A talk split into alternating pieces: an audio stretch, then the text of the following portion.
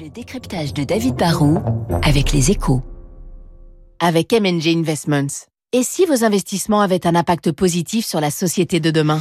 Bonjour David. Bonjour Renan. L'Europe commence à s'interroger sur euh, l'avenir de la politique agricole commune. Alors la PAC, comme on dit, c'est notre politique européenne la, la plus emblématique. Hein, c'est le principal budget européen. Et c'est une vraie réussite, hein, puisqu'en 60 ans, elle nous a quand même permis d'atteindre deux objectifs. La, la première version de la PAC, faut s'en souvenir, cherchait à rendre l'Europe autosuffisante sur le plan agroalimentaire. On sortait de la période de guerre. La deuxième version a eu pour objectif de rendre notre agriculture plus compétitive, hein, pour qu'on exporte plus et qu'on puisse baisser les, les, subventions versées au monde paysan. Avec la nouvelle PAC qui doit nous projeter normalement à 2030, en fait, on voulait changer de priorité. L'objectif, ce n'est plus de produire plus, mais c'est de produire mieux. On vise le, le, qualitatif plus que le quantitatif. On va réduire nos émissions de gaz à effet de serre, passer de 10 à 25 des terres consacrées au bio. On veut réduire de 20 l'utilisation des engrais, de 50 celle des pesticides.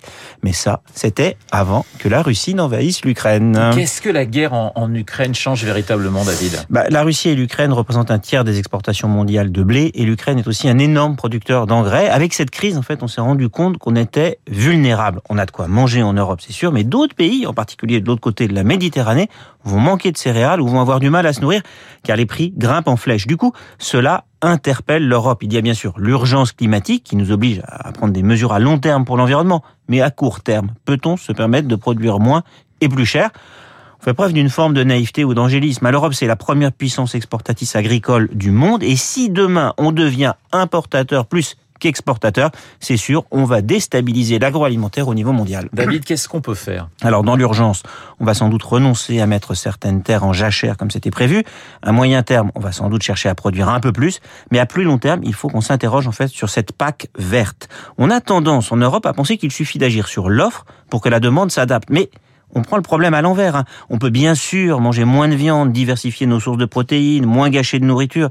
On peut se dire que la science va faire des progrès énormes et qu'on sera capable de produire plus en polluant moins. Mais tant qu'on ne l'a pas fait, je pense qu'il faut être pragmatique. Hein. On va sans doute passer, vous savez, de 8 à 10 milliards d'êtres humains dans les 30 années qui viennent. Si l'agriculture mondiale prenait le même virage que l'Europe, on serait tout simplement incapable de nourrir tout le monde. Ce que les événements actuels nous montrent, c'est que ce serait à la fois égoïste et pas réaliste. Les paysans vous le disent, il ne faut pas mettre la charrue avant les bœufs. Et là, bah, c'est ce qu'on a fait en pensant qu'on allait vivre dans un monde de paix et de ressources illimitées.